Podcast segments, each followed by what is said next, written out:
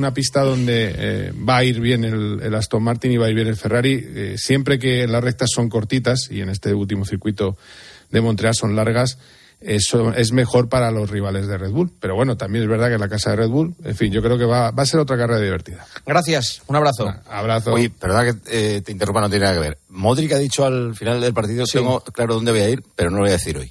No, no, pero. Tengo claro mi futuro. No, pero se refería a la selección, Croacia, de Croacia, ¿eh? ¿eh? Tengo claro mi futuro en la selección, pero no lo digo, no lo digo hoy. Eh, creo que se refiere, porque me lo ha dicho Miguelito por un mensaje, se refiere a la selección de Croacia, su futuro en la selección, ¿eh? No al futuro en el Madrid. Eh, que, por cierto, que no quiero decir que no sea incierto, ¿eh? que, que, Modric se puede pirar. Paco González, ¿hace bien el Real Madrid al definir el fichaje de su delantero dependiendo de lo que pase con Mbappé? ¿Hace bien el Real Madrid al definir el fichaje de su delantero dependiendo de lo que pase con Mbappé? No, yo lo que creo que hace bien es que si no lo tiene claro, que ahorre para Haaland o para Mbappé. Tomás Guas, ¿ganar esta final con penalti de Carvajal cuenta como título para el Madrid? Sin duda. Claro. Eh, Rico, ¿qué título ha celebrado más el barcelonismo? ¿El Mundial de Argentina o la National League de España? La Liga. Te ha salido por la tangente, ¿eh?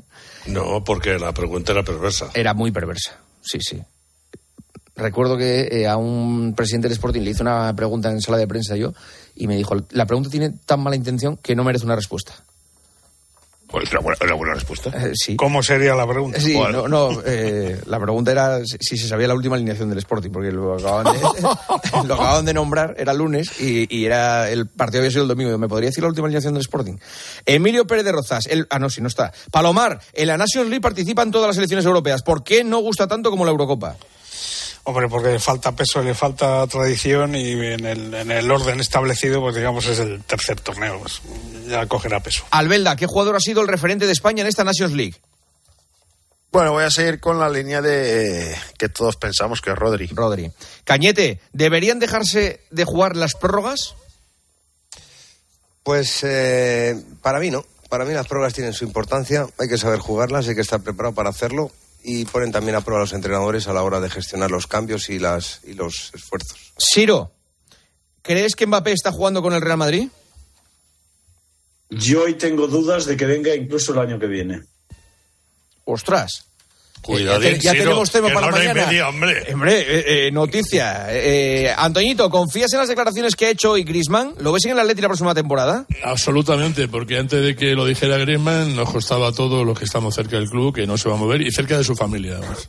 Oye, compañeros, eh, de verdad, ¿eh? Habéis estado francamente bien en este tertulión. ¿Cómo A la altura, os daría ahora mismo una Nations League a cada uno. A la, altura de las preguntas. Sí, sí, sí. Es el último, ¿no, Juanma? No, no, no, no. El, tuyo, el, domingo que viene, el domingo que viene hay tertulión. Pero el tuyo sí. No, espera, es que esto no es mío. Que te vas a esto es de la cadena Cope. Hay que menos egos, menos egos. La radio, la radio nunca para. La radio nunca para. sigue. Y aquí. Eh, ya, ya, dice.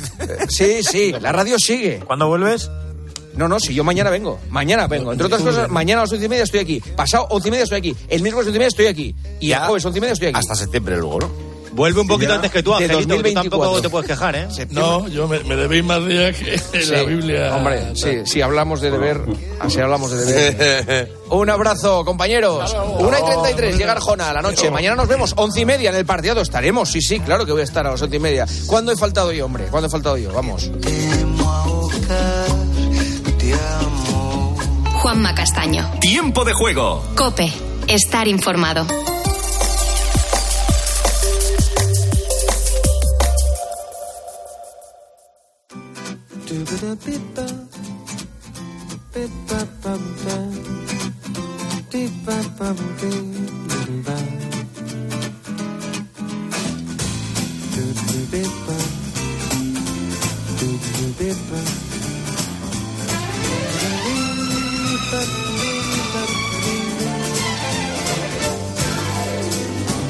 Hola, buenas noches y bienvenidos. Semana del 19 al 25 de junio, es decir, a lo largo de esta semana le diremos hola, hola al verano de 2023, que vamos a disfrutar cada minuto, cada día, cada semana, naturalmente siempre con la enorme expectativa de volver en septiembre y encontrarnos, aunque dicho esto, he de decirte que durante todo el verano no nos vamos. Es decir, que no estamos dispuestos a que nadie se siente Nuestro sillón. en el sillón por si acaso, ¿no? Desagradable. Pues si hay alguien mejor que nosotros, mejor Estas que no lo voces- descubran. Por cierto, desagradable. También esta semana que viene vamos a celebrar San Juan, que se celebra en toda España. Correcto. Bueno, pues aquí estas voces de estos vándalos y vándalas y vándeles son el equipo del programa. El Supermanitas en la realización, Javier Campos. Nuestra superheroína, la dama oscura del programa, la dama negra, Mónica García, crónica negra de esta noche. Abrimos el expediente Adolfo de Pietro Arcán, el asesino de Pozuelo. Eh, mañana, precisamente, se cumplen 12 años del asesinato de toda una familia, la familia Castillo. Es terrorífico este expediente.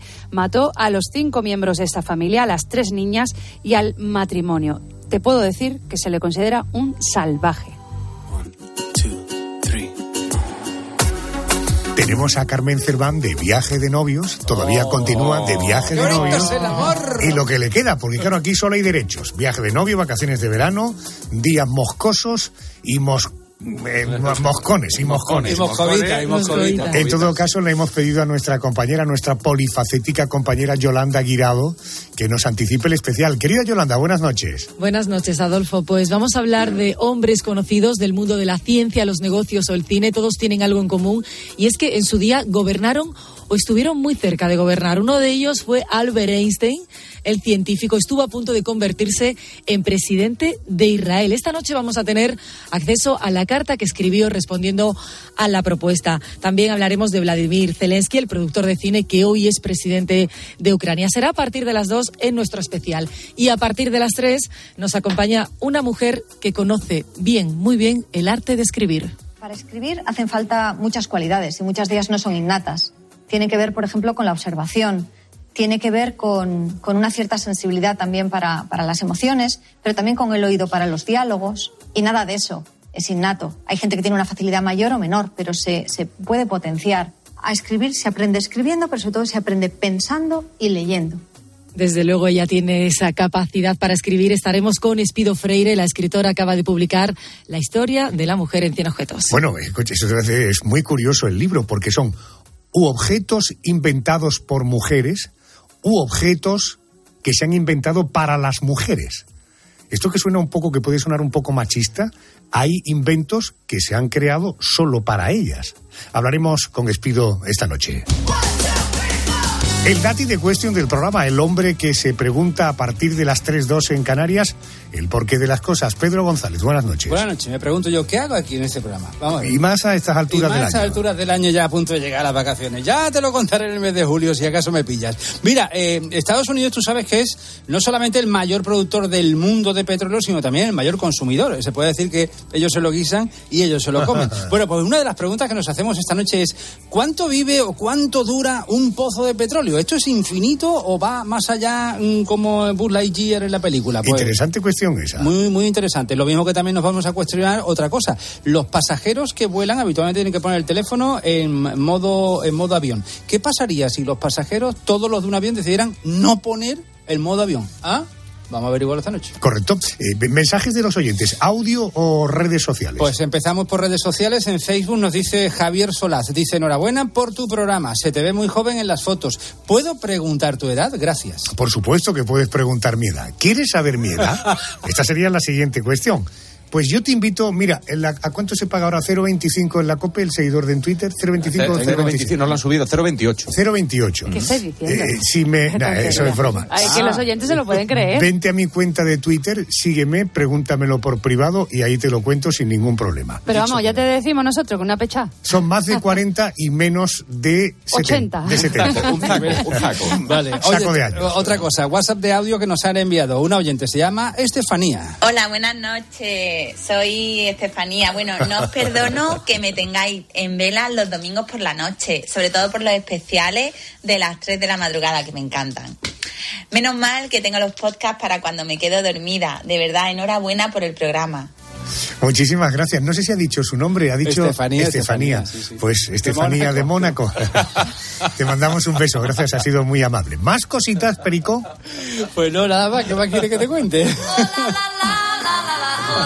Otro superhéroe del programa, el Memorias, Andrés García. Buenas noches. Buenas noches, Arjona. Recordar está bien, pero no tanto. Yo te digo que vamos a hacerle, vamos a proponerle a los oyentes ese ejercicio de memoria para eh, conocer, eh, recordar eventos que fueron noticia en una semana como esta. ¿Para qué? Pues para poner a prueba su percepción del tiempo. Tendrán la sensación de que ha pasado rápido o que ha pasado lento. Por ejemplo, hace un año, en una semana como esta, nos dejaba para siempre el eh, periodista madrileño José Luis Balbín, que estuvo al frente de la clave.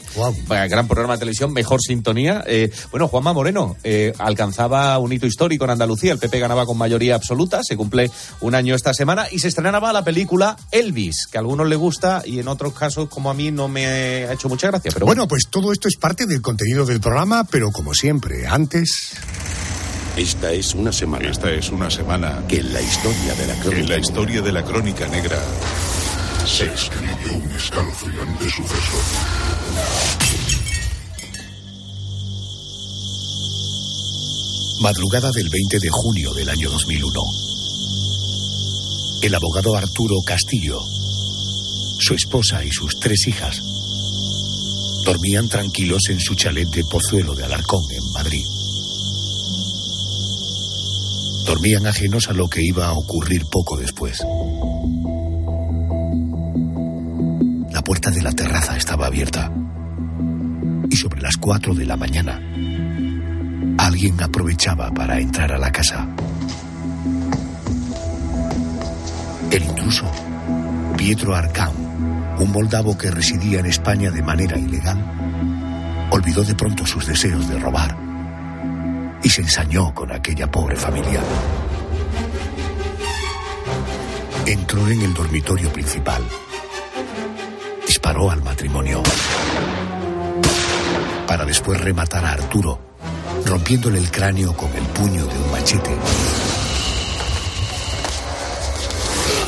Y clavándole la hoja repetidas veces en el pecho. Pensando que la mujer estaba muerta, se dirigió a las habitaciones de las adolescentes.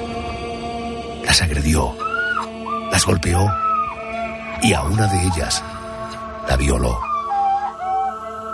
Los dos cuerpos quedaron encerrados en un armario.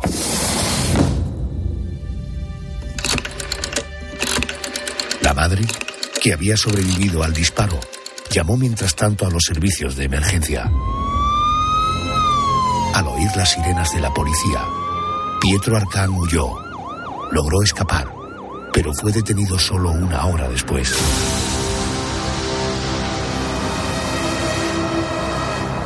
Nuestro protagonista de esta noche el conocido como el asesino de Pozuelo, es el rostro del mal. Un personaje considerado por los psiquiatras como un hombre sin empatía, sin sentimientos, capaz de disfrutar con el dolor ajeno. Su ficha policial estaba repleta de robos y agresiones, y la Interpol lo buscaba desde hacía tiempo por un presunto asesinato en una aldea de Rumanía. Actualmente, Pietro Arcán cumple condena de 75 años de cárcel en una prisión de alta seguridad en Palma de Mallorca.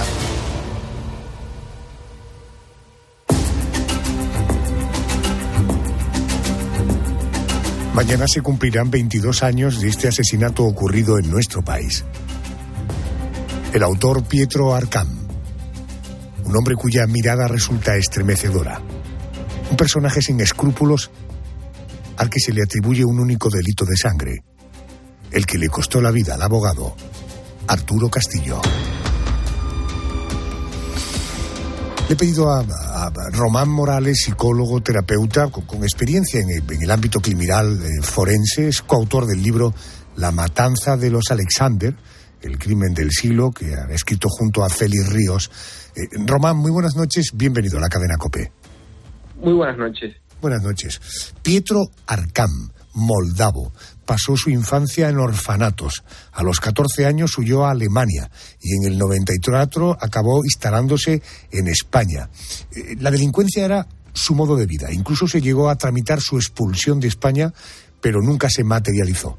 Arcán siguió robando, lo hacía para comer o para darse el capricho de vestir ropa cara y conducir coches de lujo, presumiendo de que eran vehículos robados. La página más negra de su historial delictivo se escribió hace ahora 22 años, el asesinato de Arturo Castillo. Eh, Román, ¿por qué decidió asaltar la casa de este abogado? ¿Por qué lo eligió como víctima?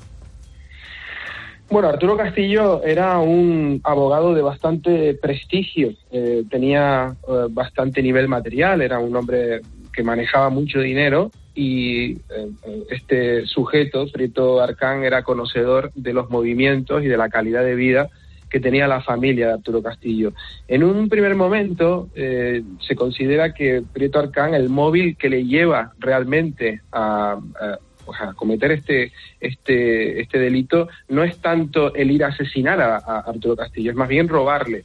Lo que ocurre es que en el transcurso y en el desarrollo, en el despliegue de, de todo el acto delictivo, pierde el control, hay algún elemento que se escapa eh, de sus previsiones, tenemos que darnos cuenta de que estamos hablando de un psicópata clínicamente perfecto, un sociópata. Eh, y claramente, pues su control de impulsos eh, y su instinto asesino se desata y despliega contra, contra Arturo Castillo pues toda esta rabia atroz. También otra de las hipótesis que también se baraja es que hubiera la posibilidad de que hubiesen cuentas pendientes, como si fuese un ajuste de cuentas, ¿no? Entre ellos. Pero esto es una hipótesis que barajó en su momento eh, la policía y nunca se pudo confirmar. Entiendo. Él entra, por tanto, en la casa en busca de dinero, objetos de valor. Eh, pero en vez de eso decide dirigirse a los dormitorios. Cuéntanos qué pasó dentro de la casa aquella noche. Bueno, él previamente tenía un modus operandi bastante definido eh, Prieto Arcán vigilaba eh, a través de las ventanas eh, los hogares en, donde él quería robar, ¿no? Por tanto, de hecho, incluso sabía y tenía información hasta de la profesión de Ángela, que era la, la mujer de, Arturo Castillo, que era enóloga. Así que él tenía información, manejaba bastante información. No actuaba de una manera eh, tampoco tan impulsiva, tenía premeditación y tenía alevosía propia de, las personas que tienen pues esto este problema de, este trastorno no esta psicosis o en este caso esta psicopatía.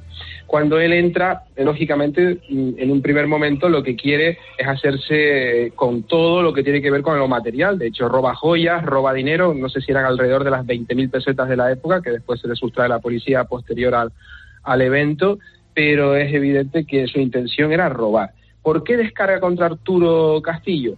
Bueno, no conocemos si hay unos pormenores o algunas razones que no manejamos en la información, pero desde luego que toda la rabia eh, que, tenía acumulada contra las personas de poder, tenemos que entender el contexto y los antecedentes que tiene Prieto Arcán, que nace en Moldavia, en una situación de desestructura familiar, en una situación de desestructura emocional y con un elemento de alta necesidad de motivación de logro.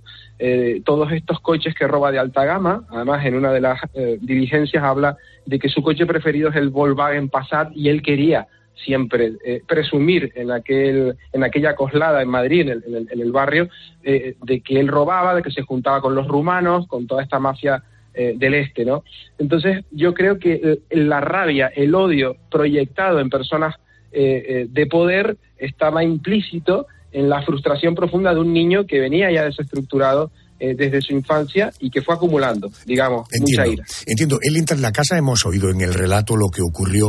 Eh, la esposa eh, moribunda llama a la policía. cuando la policía llega, él ya no está. ¿Cómo fue el arresto?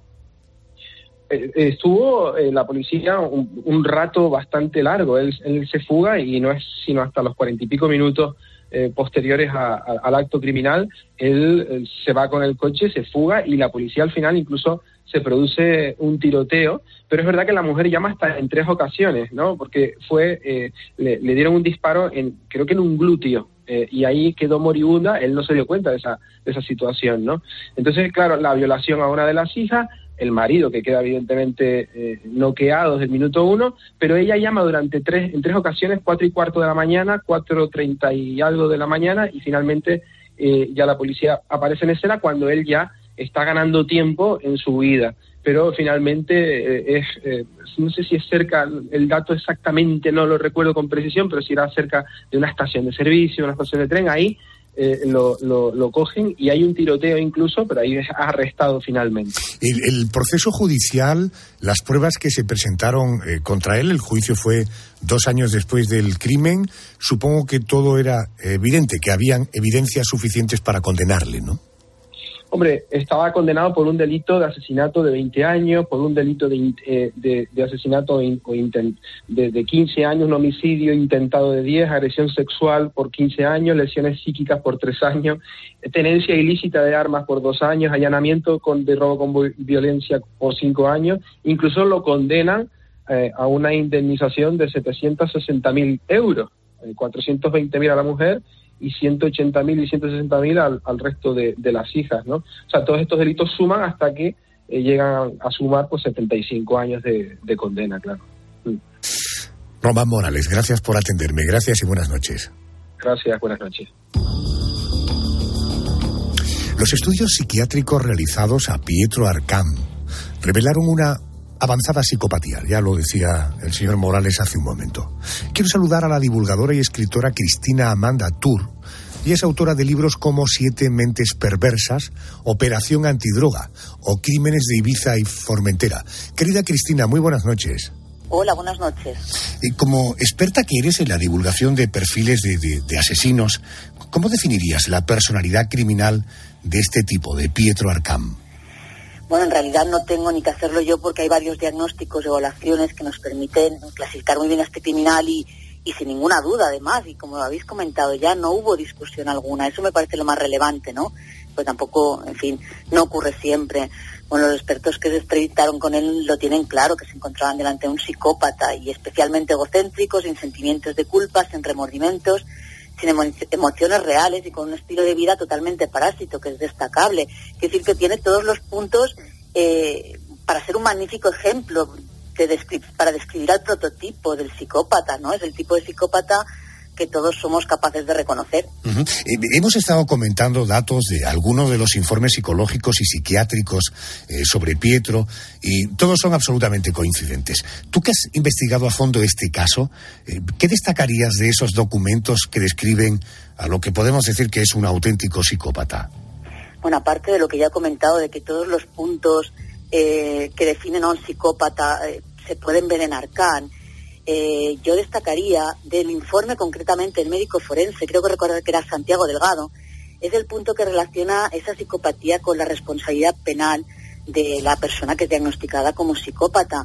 El forense señala que Arcán reúne los rasgos de personalidad y de conducta descritos por Clecchi, o sea, el test usado para detectar la psicopatía, pero que eso no debe interpretarse exactamente como un diagnóstico sino como una manera de ser. Es decir, eh, mm, con ello lo que nos quiere decir el forense es que no es exactamente un, enfermo, que no tiene una enfermedad que deba diagnosticarse y curarte, sino que simplemente es así, o sea, es especialmente malvado, es malo, y que eso viene a ser muy resumido un psicópata. A mí me parece destacable, ¿no?, esa precisión que hace el forense. Cristina, en algunos recortes de prensa he leído, y por tanto se hace alusión, a la siniestra mirada de Arkham, ¿realmente impresionaba tanto a nivel físico? Bueno, hay que tener en cuenta que cuando se nos mostró el aspecto de Arkham ya, bueno, ya sabíamos qué tipo de crimen había cometido, ya estábamos influidos un poco por la extrema violencia, bueno, la violencia despegada durante la hora y cuarto que duró el asalto en la casa del abogado, ¿no? Es evidente que sin ese conocimiento previo de la innecesaria violencia eh, del asesinato, su rostro en las fotografías que se difundieron no habría resultado tan siniestro. La verdad es que su aspecto, sus rasgos afilados y sobre todo su expresión cínica, más que el aspecto era la expresión, no ayudaban a dulcificar la imagen que ya se había creado de él. Que instintivamente todos buscamos en los delincuentes una expresión, un aspecto que nos ayude a identificarlos, a identificarlos como delincuentes, quiero decir en parte quizás porque nos sentimos más seguros y creemos que seríamos capaces de reconocerlos, pero también es cierto que la frialdad de Arkham durante todo el proceso contribuyó mucho a crear esa imagen del monstruo, ¿no? Más que sus rasgos, lo que impresiona es su actitud, lo que al final no puede desligarse de su aspecto físico, desde luego, que también influye en sus gestos, pero creo que es más su actitud, ¿no?, que, que su cara. hemos hablado de robos, de hurtos, de robos con violencia, eh, del más que posible asesinato en una aldea de, Rumanía. Estos antecedentes pueden llegar a explicar un episodio como el que estamos hablando esta noche. Es decir, hay una, una evolución clara en la violencia, cada vez se va a más, y este es un ejemplo de ello. Bueno, estamos hablando de un hombre que ya fue un chico que pasó por orfanatos, bueno, de orfanato en orfanato, a pesar de tener familia, que a los 12 años ya, ya había sido detenido por robo, y que él mismo reconoce haber tenido problemas de comportamiento desde la infancia. Lo difícil es determinar si esos problemas de comportamiento se derivaban ya de los rasgos psicopáticos que debía mostrar siendo un chaval o si sus vivencias previas, sin un arraigo familiar adecuado, en fin, eh, el prototipo, un poco también de lo que hablábamos antes, potenciaron su absoluta falta de interés por el resto de la humanidad y si no, si no es para aprovecharse de ella. Eh, bueno, en el fondo esto vendría a ser la controversia de si un psicópata nace o se hace, ¿no? En cualquier caso, el contexto familiar no ayudó demasiado a integrarlo en la sociedad. No todos los psicópatas delinquen ni matan y quizás a veces la frontera entre unos y otros se encuentre en esas vivencias personales, ¿no? En la capacidad de integración social que le haya facilitado su educación. Desde luego su proceso es eh, hacia el mal. No, tenía barreras ni factores que le ayudaran a, bien a integrarse, ¿no? Esta es la eh, pregunta de siempre y la respuesta casi siempre es la misma. Efectivamente, los antecedentes pueden condicionar pero hay gente que pasa infancias horrorosas y que terminan siendo adultos maravillosos y otros que derivan hacia estas vertientes. Eh, Cristina, algo que no deja de sorprenderme y supongo que también a quienes nos están oyendo, es que las autoridades concretamente un juez además, pero en fin, autoridades en general, fueron incapaces de frenar a un criminal que estuvo varias veces detenido, pero que ni fue encarcelado ni extraditado a su país de, origen. ¿Qué ocurrió para que se cometiera ese error que terminó en un asesinato atroz como el que estamos contando? Bueno, al final estas cosas son un cúmulo de circunstancias, de errores, de factores que, bien, que, derivaron en este error fatal, ¿no? Lo cierto es que el sistema, eh, que esto no es, no nuevo, no, era el primer caso ni, fue el último.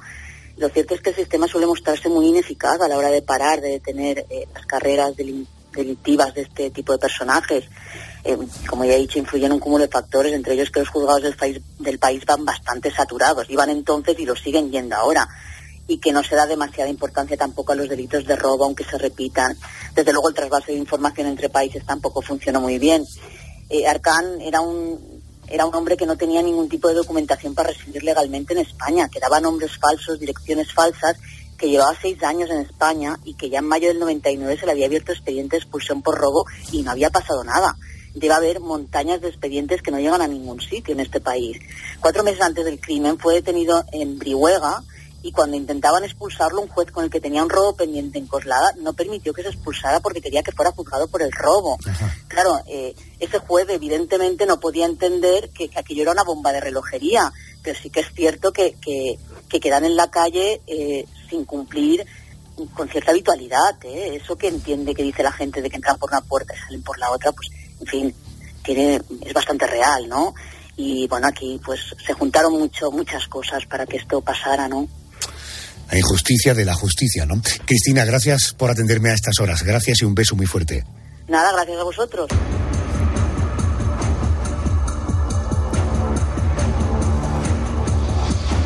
Hoy Pietro Arcán tiene 45 años y sigue cumpliendo condena en prisión.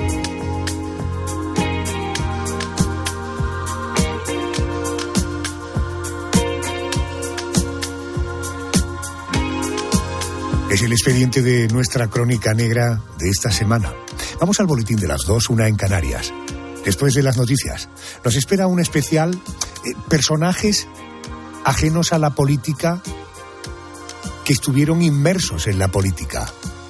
Uno de ellos, Einstein. ¿Sabías que fundó un partido político? ¿Que casi llega a ser primer ministro en Israel? Noticias, dos, una en Canarias y luego seguimos aquí en la noche de Arjona.